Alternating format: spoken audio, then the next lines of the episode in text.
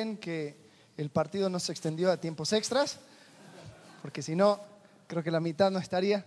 Eh, pero bueno, es una bendición poder estar y continuamos estudiando. Si, nos acompañaste la semana pasada, eh, pudiste ver la introducción al libro de jueces. El libro de jueces viene después del libro de Josué y es la continuación de la conquista eh, de la tierra prometida. Es el tiempo donde ya pasan los líderes, los líderes grandes como Moisés, como Josué, eh, y ahora es responsabilidad de cada tribu eh, estar cumpliendo con su responsabilidad de conquistar la tierra y de marcar una diferencia en su tierra. Eh, si estuviste con nosotros la semana pasada, viste que el libro de jueces se trata de ciclos, se trata de tiempos donde Israel vuelve a hacer lo malo ante Dios, vuelve a pecar, vuelve a, eh, desecharle, a, a alejarse de Él. Y lo que encontramos es un ciclo que podemos ver aquí en una gráfica donde ellos comienzan pecando, ellos comienzan... Eh, adorando a otros dioses, dejando a Jehová, y después llega un momento de opresión. Llega un tiempo donde otra, otra nación, algunos vecinos, otros que vienen de lejos, le oprime a la tierra de Israel.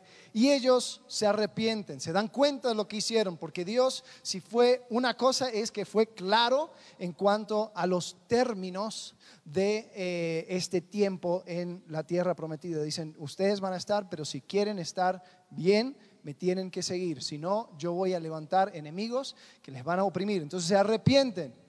Después llega alguien que le rescate. Hablamos de un juez, pero como hablamos la semana pasada, no piensen en un juez así como eh, una persona que dicta sentencia y todo lo demás que está en la corte, sino piensen en un juez eh, como un libertador, una persona que hace justo, que regresa todo a su justo lugar.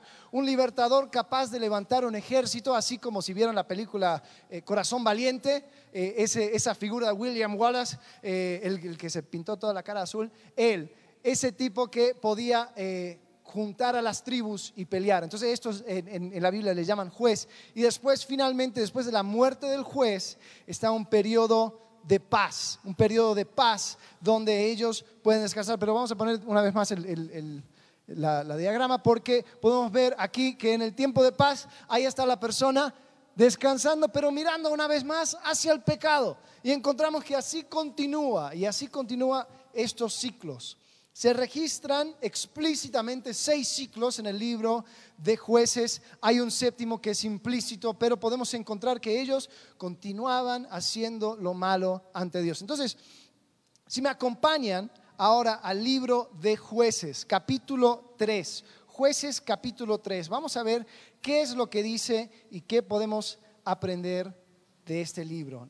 Jueces capítulo 3, versículo 1. Dice así, estas pues son las naciones que dejó Jehová para probar con ellas a Israel, a todos aquellos que no habían conocido las guerras de Canaán, solamente para que el linaje de los hijos de Israel conociese la guerra, para que la enseñasen a los que antes no habían conocido. Los cinco príncipes de los filisteos, todos los cananeos, los sidonios, los hebeos que habitaban en el monte Líbano, desde el monte de Baal Hermón hasta llegar a Amat, y fueron para probar con ellos a Israel, para saber si obedecerían a los mandamientos de Jehová que él había dado a sus padres por mano de Moisés. Así los hijos de Israel habitaban entre los cananeos, eteos, amorreos, fereceos, heveos y jebuseos, eran diferentes tribus. Pero ¿qué es lo que debían de hacer con estas tribus? Arrojarles, quitarles. Eh, sin embargo, la Biblia dice que ellos vivían entre ellos. Y después termina eh, este pasaje del versículo 6 diciendo, y tomaron de sus hijas por mujeres y dieron sus hijas a los hijos de ellos y sirvieron a sus dioses. Entonces los israelitas, ellos empezaron a mezclarse.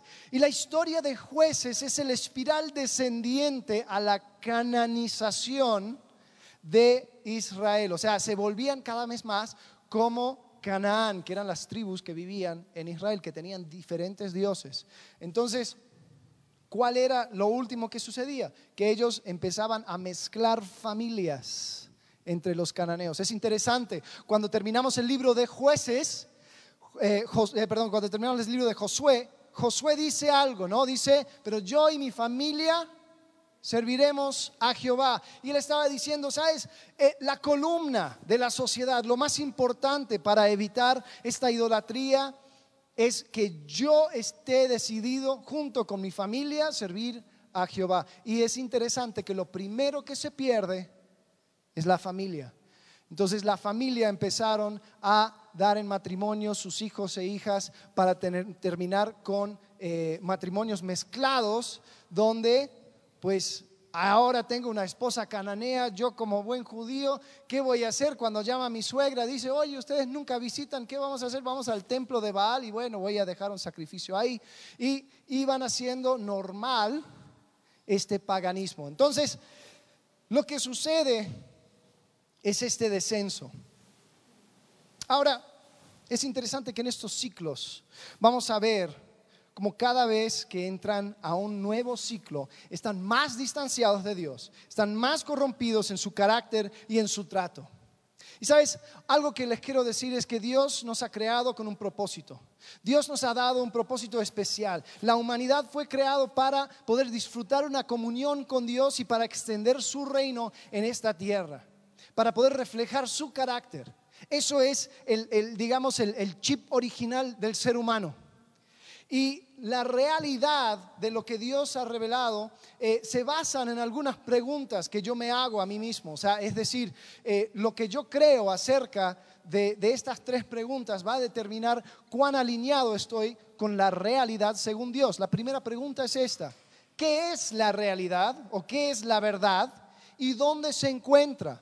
Hoy en día estamos viviendo un tiempo donde eh, la palabra de moda es el relativismo, ¿no? Donde yo tengo mi verdad, tú tienes tu verdad y está todo bien, no me molestes, ¿no? El relativismo. Sí, está bien, para ti dos más dos es cuatro, para mí puede ser otra cosa, no nos, no, no, no, no nos entremetamos. Eh, o algunas personas dicen, sí, hay una verdad, pero anda a saber cuál podría ser. Nosotros no podemos conocer la verdad. Entonces la, respuesta a esa pregunta va a determinar qué es lo que tú crees, qué es la verdad y dónde se encuentra. La segunda pregunta es esta. ¿Quién es Dios? O sea, ¿cuál es, la, ¿cuál es la persona de Dios? ¿Cuál es su carácter? ¿Qué es lo que quiere? ¿Cuál es su corazón? ¿Qué, qué, ¿Cuál es su propósito en mí? ¿Quién es Dios? Y la tercera pregunta es, ¿quién soy yo? ¿Quién soy yo como ser humano? ¿Quién soy yo como persona, individuo? ¿Quién, quién, quién soy yo eh, creado a la imagen y semejanza de Dios? Yo cuando me ubico entre Dios y entre otros, voy entendiendo mi propósito cuando me alineo con quién es Dios y después saco todas esas verdades de la palabra de Dios, que lo creo como la verdad. Entonces voy a estar en sintonía con lo que Dios quiere para mí. El problema es que el pecado corrompe eso. Y podemos encontrar que en estos ciclos, cada vez que Israel vuelve a pecar y levanta la cabeza, pierde un poco de su humanidad.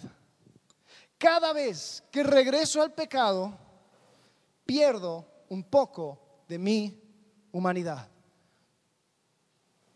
¿Sabes? La frase que se repite en el libro de jueces se encuentra en jueces 17, capítulo 6. Se repite cuatro veces en los últimos capítulos de jueces. Y dice así, en aquellos días no había rey en Israel, cada uno hacía lo que bien le parecía. Y nosotros podemos tomar esa frase para entender, cada uno tenía su propia verdad, su propia moral, su forma de ver las cosas. Hablamos la, la semana pasada que esto podría haber sido una gran oportunidad de servir a Dios según tu conciencia. Pero como no se alineaban a la verdad de la palabra de Dios, eso se devolvió o se degeneró a un relativismo moral.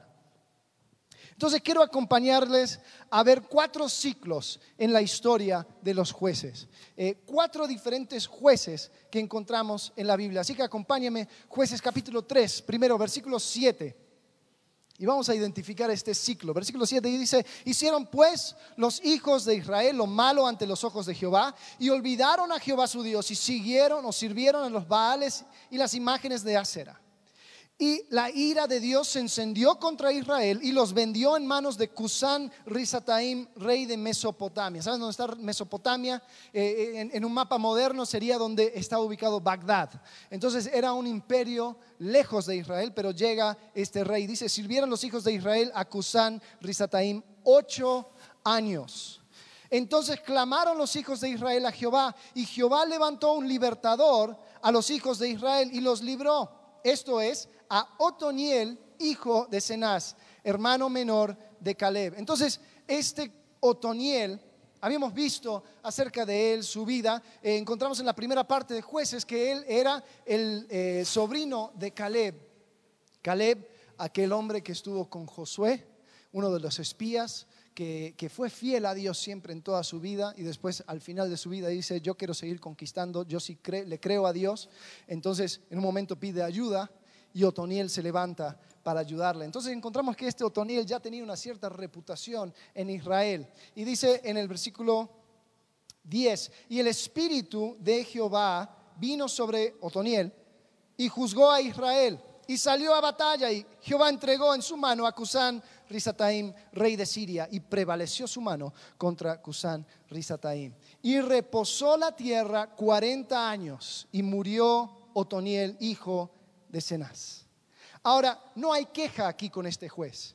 Este juez es una persona donde no, no, no, se encuentra falla. Después vamos a ver un poco más los otros jueces donde cada uno tenía sus particularidades. Pero este casi ni siquiera habla mucho de él. No hay muchos detalles de este Otoniel. Sabemos que era fiel, sabemos que él reconoció el llamado de Dios, él respondió, salió a la batalla y fue victorioso, pero vemos que también esto fue Dios librando a su pueblo. Ahora, tal vez nos gustaría entrar un poco más detalle de este Otoniel. Pero yo me pongo a pensar, yo creo que Dios a propósito hizo que esta historia fuera corta. ¿Por qué? Porque la victoria fue de Jehová. La batalla eh, fue de Jehová. Eh, el resultado fue de Jehová. Y la gloria debe ser de Jehová. Entonces, no es necesario entrar en las particularidades de Otoniel. Lo único que hay que saber es de que él estuvo asido de la mano de Jehová y Jehová le dio la victoria. Ok, esa es la primera. Ahora vamos a uno un poco más largo y un carácter un poco más complicado. Este es el segundo ciclo, un hombre llamado Aod. Aod. Y esto se encuentra en jueces capítulo 3, versículo 12. Entonces esto va a ser un pasaje un poco largo, así que acompáñenme, mantengan su, su, em, su atención atento.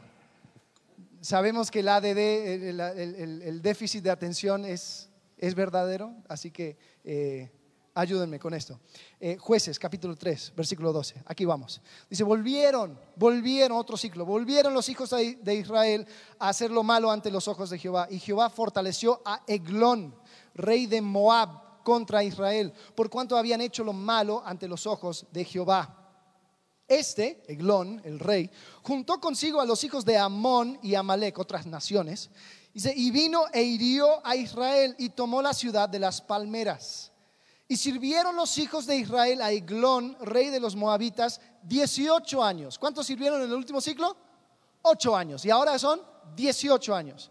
Eh, versículo 15. Y clamaron los hijos de Israel a Jehová, y Jehová les levantó un libertador, a Aod, hijo de Gera, benjamita, el cual era zurdo. ¿Por qué importa? Ahora vas a ver.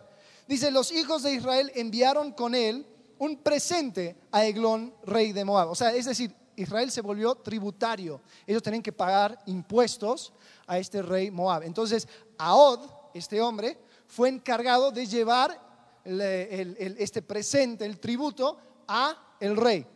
Y Aod se había hecho un puñal de dos filos, una daga, dice, de un codo de largo. Y se lo ciñó debajo de sus vestidos a su lado derecho. ¿Por qué a su lado derecho? Un diestro, ¿cómo saca la espada? Así, ¿no? En su lado izquierdo. Un, un siniestro, es lo que significa la palabra. Yo soy zurdo, ustedes discriminan. Siniestro, lo saca de su lado derecho, ¿no? Entonces ni, siquiera revisan este lado. Entonces cuando hacen su revisión, eh, la seguridad no, no, era tan bueno, entonces solamente revisaron ese lado. Y entonces el zurdo tenía la, la oportunidad de esconder un arma. Entonces, versículo 17 dice, y entregó el presente a Eglón, rey de Moab, y era Eglón hombre muy grueso, es decir, era gordo este hombre. Eh, necesitaba dos sillas en el avión. Dice, y luego que hubo entregado el presente, despidió a la gente que lo había traído. Mas él se volvió desde los ídolos que están en Gilgal y dijo, o sea, él se fue y después dio la vuelta y regresó al rey. Dice, rey, una palabra secreta tengo que decirte. Él entonces dijo, calla. Y salieron de delante de él todos los que estaban con él. Y se le acercó a Od, estando él sentado solo en su sala de verano. Y Ahod dijo, tengo palabra de Dios para ti. Él entonces se levantó de la silla. A ver, palabra de Dios. Entonces alargó a Od su mano izquierda y tomó el puñal de su lado derecho y se lo metió por el vientre. O sea, eso era la palabra de Dios. Toma.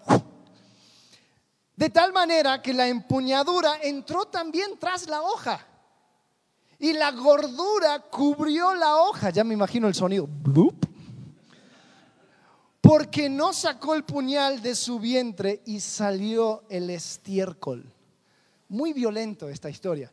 Eh, versículo 23. Y salió Ahod al corredor y cerró tras sí las puertas de la sala y las aseguró con el cerrojo. Cuando él hubo salido, vinieron los siervos del rey, los cuales viendo las puertas de la sala cerradas, dijeron, sin duda, él cubre sus pies en la sala del verano. Ahora, cubrirse los pies era eh, metáfora por estar haciendo el baño. Porque cuando te, bajas el pantalón, te cubres los pies, ¿no? Entonces, cuando ves en la Biblia que se cubre los pies, porque está, ¿y por qué pensarían eso? ¿Qué olían? El estiércol y el hombre muerto. Entonces dijeron, bueno, eso debe estar sucediendo. Versículo 25 dice, y habiendo esperado hasta estar confusos o estar avergonzados, porque él no abría las puertas de la sala. Oye, pasó una hora, dos horas, tres, entramos, pues ya pasó, ¿no? Eh, dice, porque él no abría las puertas de la sala, tomaron la llave y la abrieron, y aquí su señor caído en tierra, muerto. Versículo 26. Mas entre tanto que ellos se detuvieron, Ahod escapó y pasando los ídolos se puso a salvo en Seirat. Y cuando había entrado, tocó el cuerno en el monte de Efraín y los hijos de Israel descendieron con él del monte y él iba delante de ellos. Entonces él les dijo, seguidme porque Jehová ha entregado a vuestros enemigos los moabitas en vuestras manos. Y descendieron en pos de él y tomaron los vados del Jordán a Moab y no dejaron pasar a ninguno. Y en aquel tiempo mataron de los moabitas como diez mil hombres, todos valientes y todos hombres de guerra, no escapó ninguno. Así fue subyugado Moab aquel día bajo la mano de Israel y reposó la tierra 80 años. Entonces, Ahod aquí gana una gran victoria contra el vecino, la nación vecina Moab. Y lo que sucede es que cuando vemos la historia, vemos una persona complicada, vemos una persona eh, donde dices, a ver, ¿qué, onda con esta historia? Eh, porque el libro de jueces es un poco curioso, porque no, no es moralista el libro de jueces. Es decir, no entra el narrador, como en otros libros, por ejemplo el libro de reyes, dice, ah, y esto estuvo mal. Oh, y esto no se debió hacer. Simplemente lo cuenta y nosotros tenemos que ver si estuvo bien o no. Ahora, ahora hace algo que nadie más hace eh, o sea, siendo dirigido por Dios, eh, Dios no lo utiliza como táctica en ninguna guerra donde Él da, donde Él especifica lo que hay que hacer. ¿Qué hace Ahod? Él asesina al rey. Y así comienza su liberación. Entonces, algunos dicen que sí, estuvo bueno, otros dicen que estuvo malo. No voy a entrar en ese tema, pero sí te voy a decir algo. Algo se perdió. Este Ahod empezó a actuar un poco más de manera animal. Empezó a, ver a otro ser humano eh, de una manera em, que no reconocía su dignidad, que no reconocía su estado como creación de Dios. Em, si bien cuando uno va a la guerra sabe a lo que va, este mata al rey estando en su palacio. Eh, vuelvo a decir, ha sucedido, sucede en la guerra, pero yo no veo esto en otra parte de la Biblia. Entonces, si voy a tratar de rescatar algo de esta historia, yo creo que el pecado distorsiona cosas. El pecado, cuando ellos pecan delante de Dios y empiezan después a salir de eso, encontramos que ese tiempo de pecado fue distorsionando su manera de pensar. Y yo creo que lo que sucedía con Ahod y con la cultura a su alrededor es que empezó a distorsionar la manera en que yo veía a otros seres humanos. Empezaba a distorsionar la manera en que se veía a sí mismo. Porque el pecado eso lo hace. Algo siempre se pierde cuando vuelvo al pecado. Siempre se pierde. Y sabes, si yo abro mi Biblia, encuentro en los primeros las primeras páginas que Dios creó a todos a su imagen y semejanza. Y si yo respeto la vida de alguien, es porque fue creado a imagen y semejanza de Dios y yo no tengo autoridad para hacer nada contra él y su vida. Y vemos que a, él como que no le pesó hacer esto. Si lo comparamos con otra persona, otro rey, el rey David, eh, hay una historia en la vida del rey David donde también eh, había un rey que le estaba atacando a, David, antes de que David fuera rey, pero el rey actual estaba atacando a David y le quería matar, estaba en guerra. Y David se encuentra en una, una situación muy similar como la de Ahod, donde Saúl, el rey, se va a una cueva, también se, se cubre los pies, y este Saúl estaba completamente vulnerable delante de David, porque David justo daba que él también estaba en, la cueva. Y los, eh, los, amigos de David decían, wow, Dios te ha entregado este rey en tus manos, ve y mátale. Y David no lo hace. No, no, no, yo no lo voy a hacer. Sino que espera que Saúl se vaya, después le confronta. Mira lo que dice 1 Samuel 24, versículo 12. Dice, juzgue Jehová entre tú y yo y véngueme de ti, Jehová, pero mi mano no será contra ti. Como dice el proverbio de los antiguos, de los impíos saldrá la impiedad, así que mi mano no será contra ti. Versículo 14, tras quién ha salido el rey de Israel, habla de sí mismo, dice, ¿a quién persigues? ¿Un perro muerto? ¿A una pulga? Jehová pues será juez y él juzgará entre tú y yo y él vea y sustente mi causa y me defienda de tu mano. Yo me pregunto, ¿no había otra manera de hacer las cosas? Donde tenías que tomar en tu mano la vida del rey, asesinarle. No había otra forma de dar la gloria a Dios, porque ¿quién se lleva la gloria en esta historia? Ay, fue Ahod con su picardía y porque era zurdo y porque hizo todas estas cosas muy inteligentes. Sí, la historia es muy diferente a Otoniel. No sabemos nada de cómo hizo Otoniel, pero sabemos que la victoria fue de Jehová. Aquí, casi como que se lleva la gloria a él encontramos que el pecado distorsiona nuestro concepto de nosotros mismos. Ahora yo no le culpo a Od, porque sabes que él era el resultado de la sociedad. Ya los israelitas se estaban cananizando, se estaban volviendo más como sus vecinos y estaban tomando los valores de sus vecinos. Y sabes, en las naciones vecinas eso era lo más común. Es así peleaban la guerra. Iba y mataba al rey, después tomaba el reino. El estar expuesto constantemente a una idea falsa acerca de quién es el hombre va a cambiar tu manera de pensar acerca del ser humano. El estar constantemente expuestos a una idea errada de quién es el ser humano va a cambiar tu manera de pensar del ser humano. Por ejemplo, hoy en día estamos hablando acerca de el aborto legal y seguro y gratis, algunos dicen y hablan de la seguridad y la vida de la mamá y cómo es que ella tiene derechos y todo lo demás y nadie para pensar y dice, espérate, ¿no hay otra vida involucrada aquí? ¿No hay otra persona que también debería de tener derechos?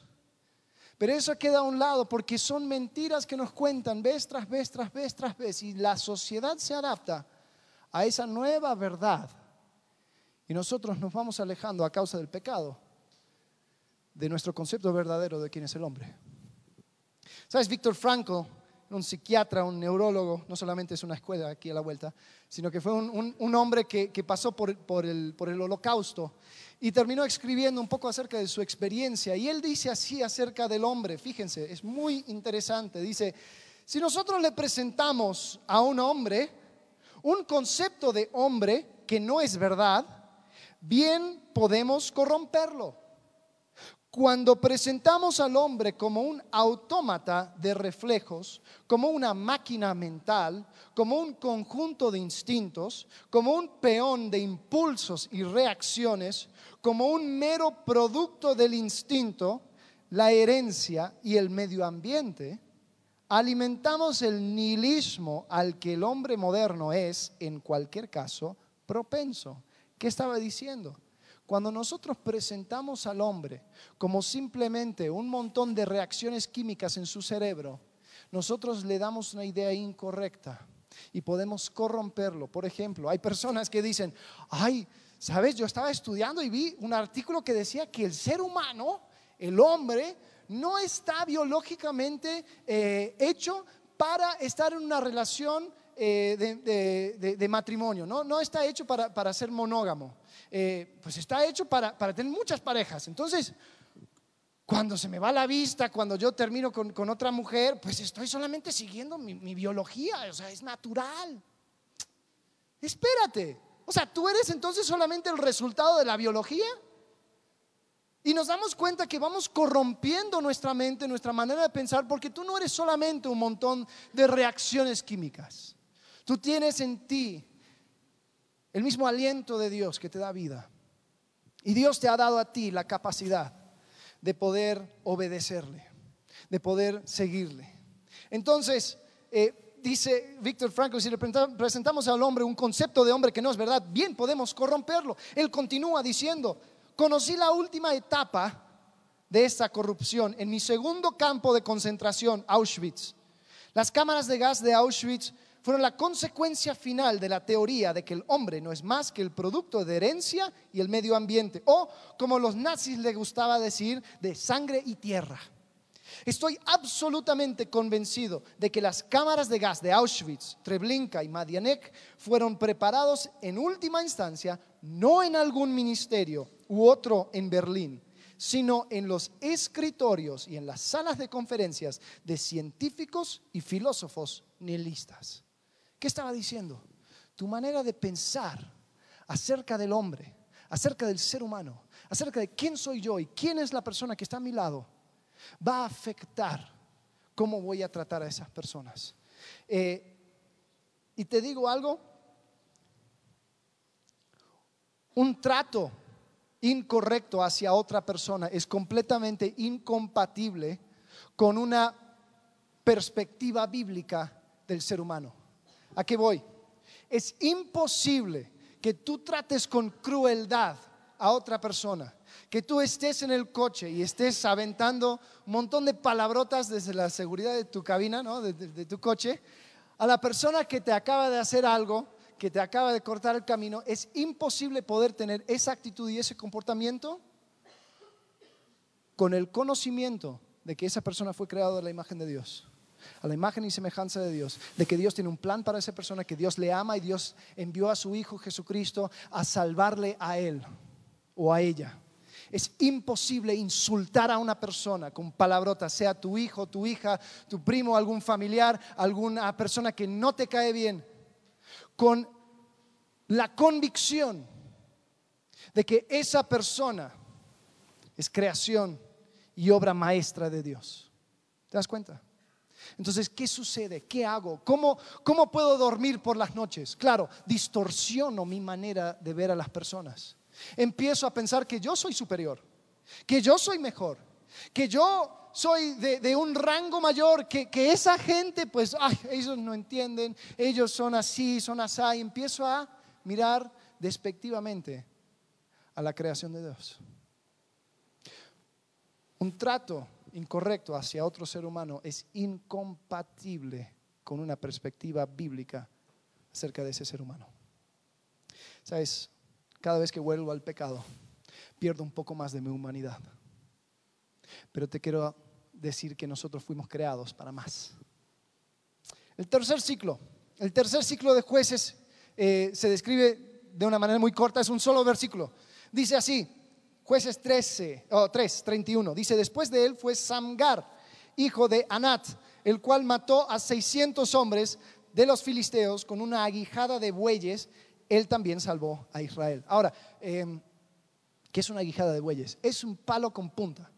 Porque cuando tú vas arando y, quería, y los bueyes estaban, estaban, estaban arando y empezaban a, ir un poco más despacito a su ritmo y tú querías apurarles, ahí con el, con el palo, dale, apúrense entonces es una aguijada de bueyes. Entonces dice que él, que este juez mató a 600 filisteos con eso, con un palito. Eh, entonces eso, ya, nada más, no, dice nada más, eh, es un ciclo. y vamos a, volver a esto del arma en un momento. Pero ahora el último ciclo, es el cuarto ciclo. Eh, esto se trata de un hombre llamado Barak. Entonces vamos a leer este pasaje, es el capítulo 4, el capítulo 4 de jueces. Si estás con tu Biblia, acompáñame al capítulo 4 de jueces. Versículo 1. Después de la muerte de Ahod, los hijos de Israel volvieron a hacer lo malo ante los ojos de Jehová.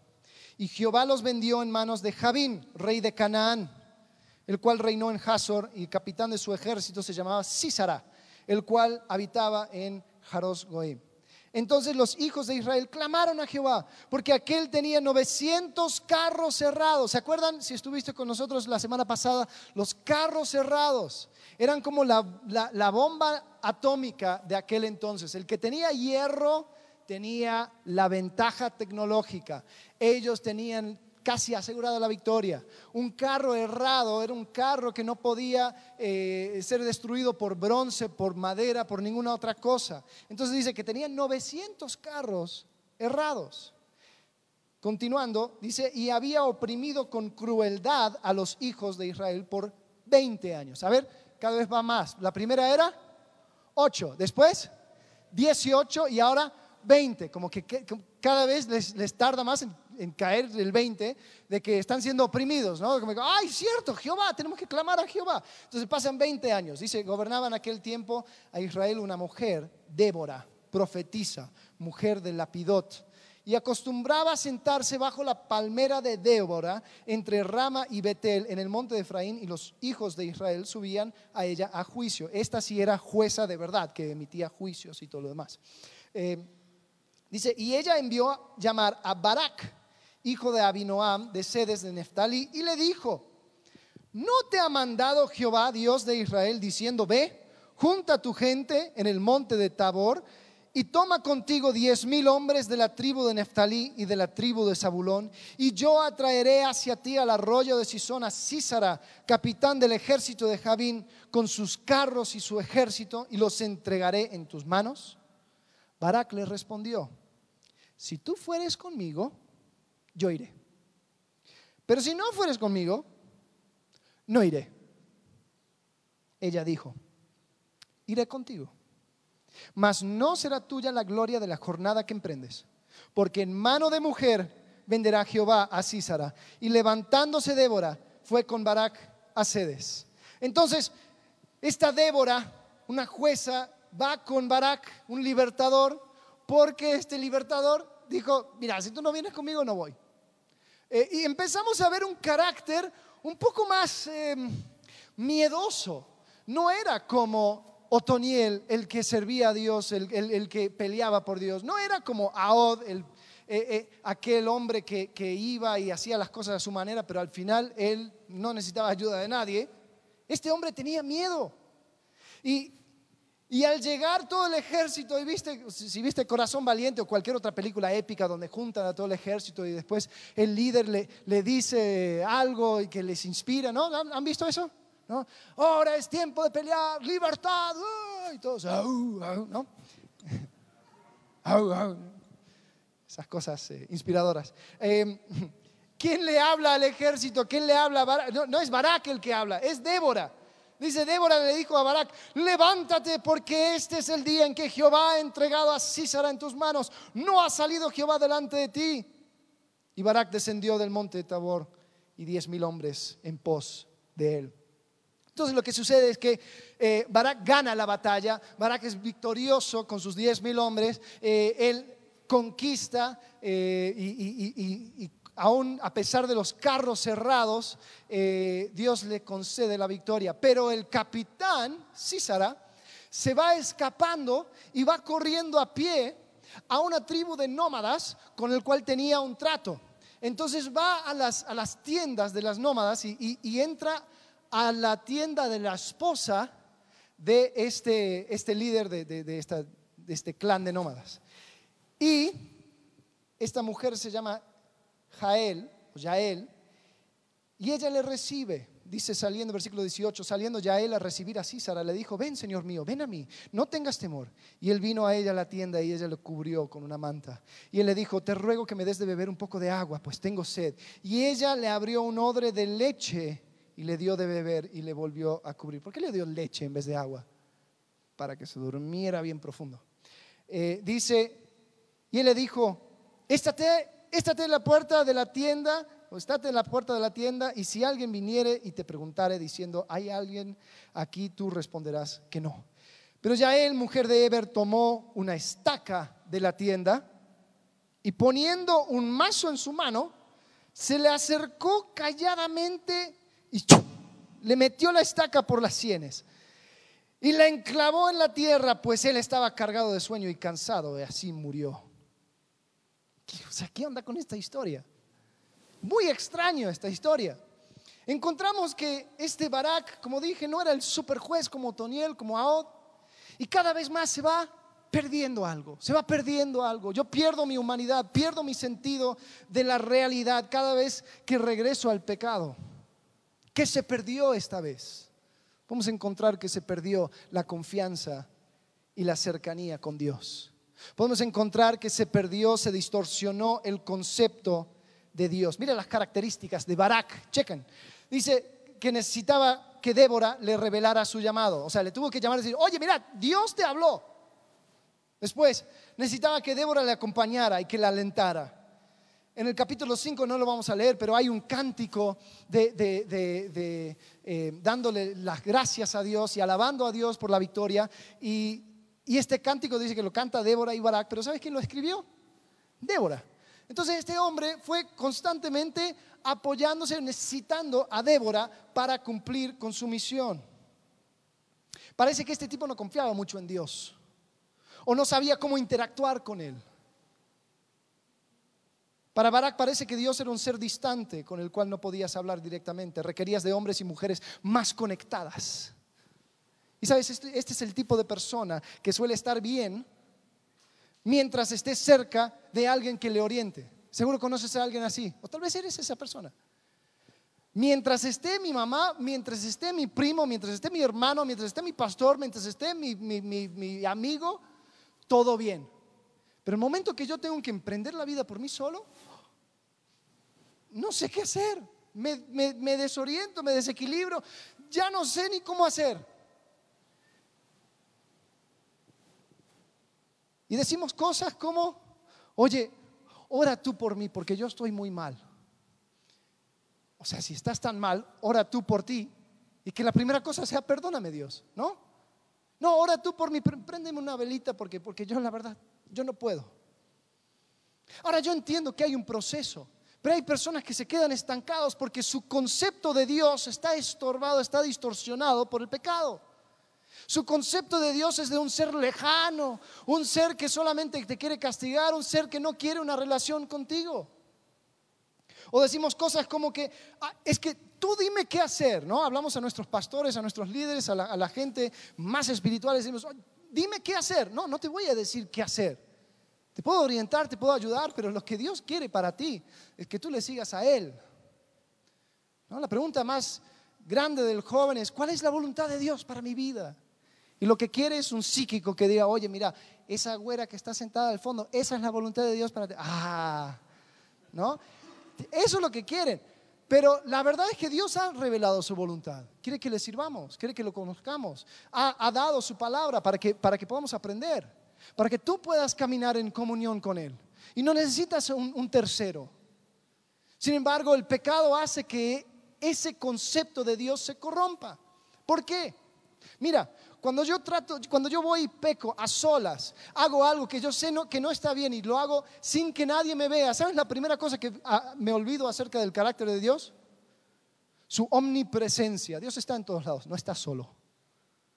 Dios todo lo ve. Dios está en todos lados. No puedes decir, Dios, mira, quédate aquí en la puerta, ahora regreso. Entonces, el pecado distorsiona nuestro concepto de Dios, ¿no? Seguimos diciendo cosas, ¿no? Digo, ¿tienes, ¿Tienes una palabra para mí, pastor? ¿Tienes una palabra para mí? Sí, tengo una palabra para ti. Lee la Biblia. Esa es mi palabra para ti. ¿No? Pero, pero queremos algo, quiero depender de esta persona. Eh, eh, y, y Barak era ese tipo de juez. Una persona que no tenía un concepto claro de quién era Dios. Prefería la compañía de alguien que podía ver, escuchar y sentir. Quería caminar por vista, no por fe. Caminar por fe daba mucho miedo.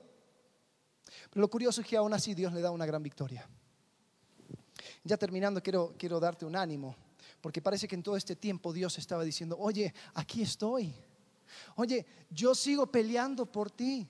Mi presencia continúa. Es increíble. Eh, eh, ellos tenían miedo de los carros cerrados, ¿no? Eh, por algo la Biblia siempre lo menciona, y este tenía 400 carros cerrados y este tenía 900 carros cerrados. Era como que el carro errado era, ¡Ah! no puedo, aquí no, avanzo. Pero si te pones a pensar en estos cuatro ciclos, ¿cuáles son las armas que Dios utilizaba para vencer al enemigo? ¿Sabes cuáles eran? Mira, chequen. El primero, con Aod, una daga, así.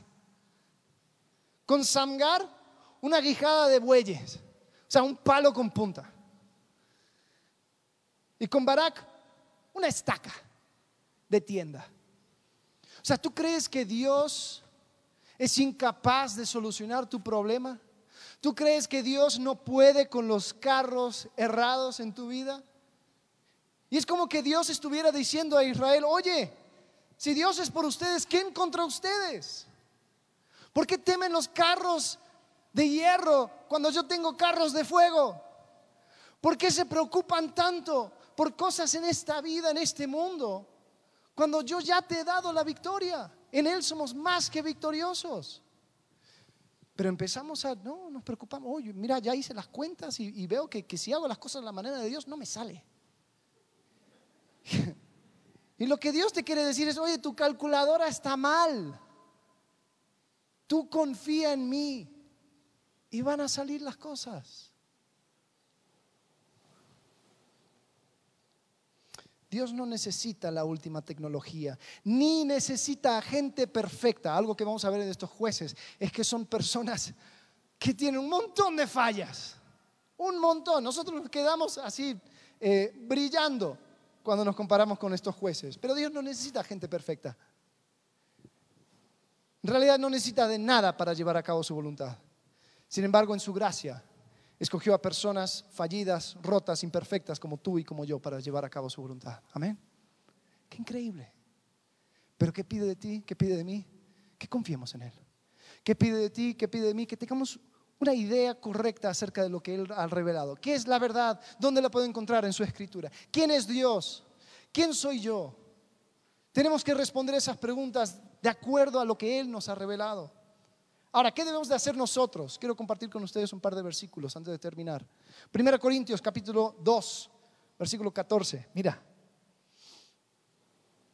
Pero el hombre natural no percibe las cosas que son del Espíritu de Dios, porque para él son locura y no las puede entender porque se han de discernir espiritualmente. En cambio, el espiritual juzga todas las cosas, pero él no es juzgado de nadie. Porque ¿quién conoció la mente del Señor? ¿Quién lo instruirá? Mas nosotros, miren bien, tenemos la mente de Cristo. ¿Cuál es la primera cosa que tenemos que hacer? Tal vez hay pecados, hay cosas en tu vida que dices, yo no me puedo escapar de esto. Sigo cayendo en el mismo hoyo, sigo cometiendo los mismos errores, sigo, sigo tropezándome en ese mismo punto. La primera cosa que necesitamos es un cambio de mente. Dice, nosotros tenemos la mente de Cristo. Sabes, si tú has confiado en Jesucristo como tu Salvador, tú sabes a dónde vas cuando mueres, tú reconoces que fue solamente la sangre de Cristo que te dio esta esperanza, tienes la mente de Cristo. 1 Corintios capítulo 10, versículo 3. Pues aunque andamos en la carne, no militamos según la carne. Porque las armas de nuestra milicia no son carnales, sino poderosas en Dios para la destrucción de fortalezas, eh, derribando argumentos y toda altivez que se levanta contra el conocimiento de Dios y llevando, fíjense bien, llevando cautivo todo pensamiento a la obediencia a Cristo. ¿Sabes? Esto es un proceso.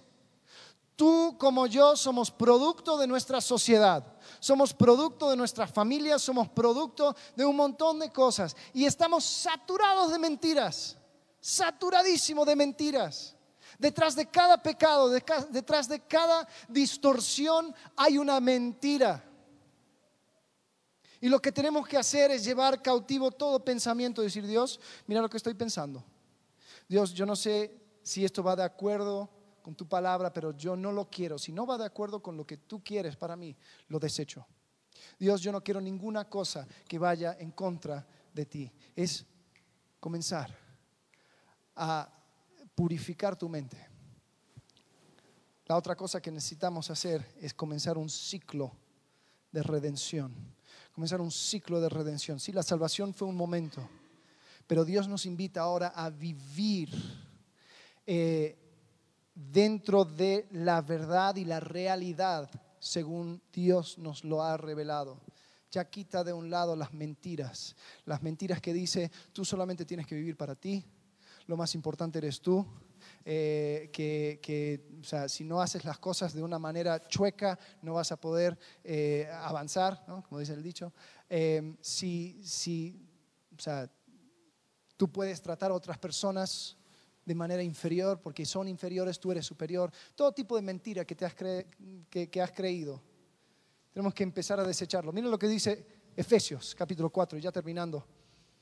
Dice, esto pues digo y requiero en el Señor, que ya no andéis como los otros gentiles, que andan en la vanidad de su mente, teniendo el entendimiento entenebrecido, ajenos de la vida de Dios por la ignorancia que en ellos hay, por la dureza de su corazón los cuales después de que perdieron toda sensibilidad se entregaron a la lascivia para cometer con avidez toda clase de impureza. Mas vosotros no habéis aprendido así a Cristo.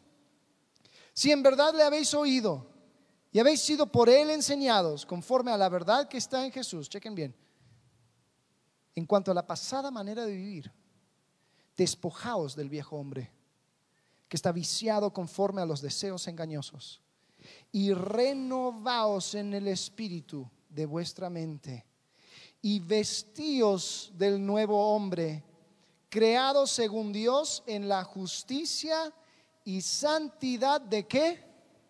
De la verdad. Esos verbos implican un, un cambio diario cada día renuevo mi mente, cada día desecho el viejo hombre, cada día me visto de esta nueva humanidad que Dios me ha permitido vivir. Cada día voy viviendo según la justicia y santidad de la verdad. Iglesia, cada vez que regreso al pecado, me alejo un poco del plan perfecto que Dios tiene para mí. Cada vez que, que creo las mentiras del mundo, me vuelvo un poco menos humano. El pecado deshumaniza, te hace animal, hace que tú vivas bajo tus propios instintos. Y así como dijo Víctor Frankl, si nosotros presentamos a un hombre, un concepto de hombre que no es correcto, nos corrompemos. Vamos a vivir según la verdad. Vamos a encontrar en su palabra la revelación de quiénes somos, de quién es Dios y ajustarnos de acuerdo a eso. Dejemos de vivir una verdad relativa o una convicción a nuestra conveniencia. ¿Sabes lo que sucede cuando hacemos eso? Cuando vivimos según nuestras conveniencias. Quitamos a Dios de su trono y nosotros mismos nos autodeclaramos Dios. Si Jehová existe, es meramente mi asistente, ¿no?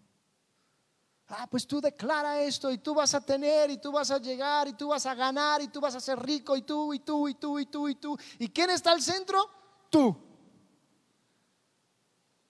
Y lo que Dios nos invita a hacer es entrar a su historia, a vivir según su verdad.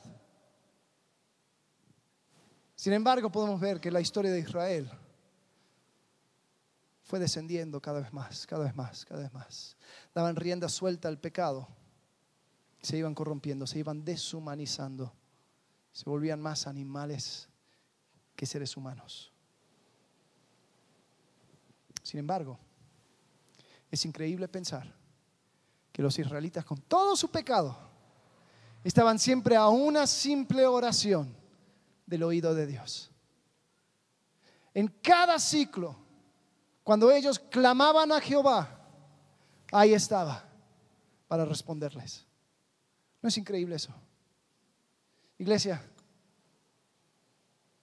algo increíble del carácter de Dios es que su misericordia y su gracia es tan grande que Él te puede rescatar ahí donde tú estás.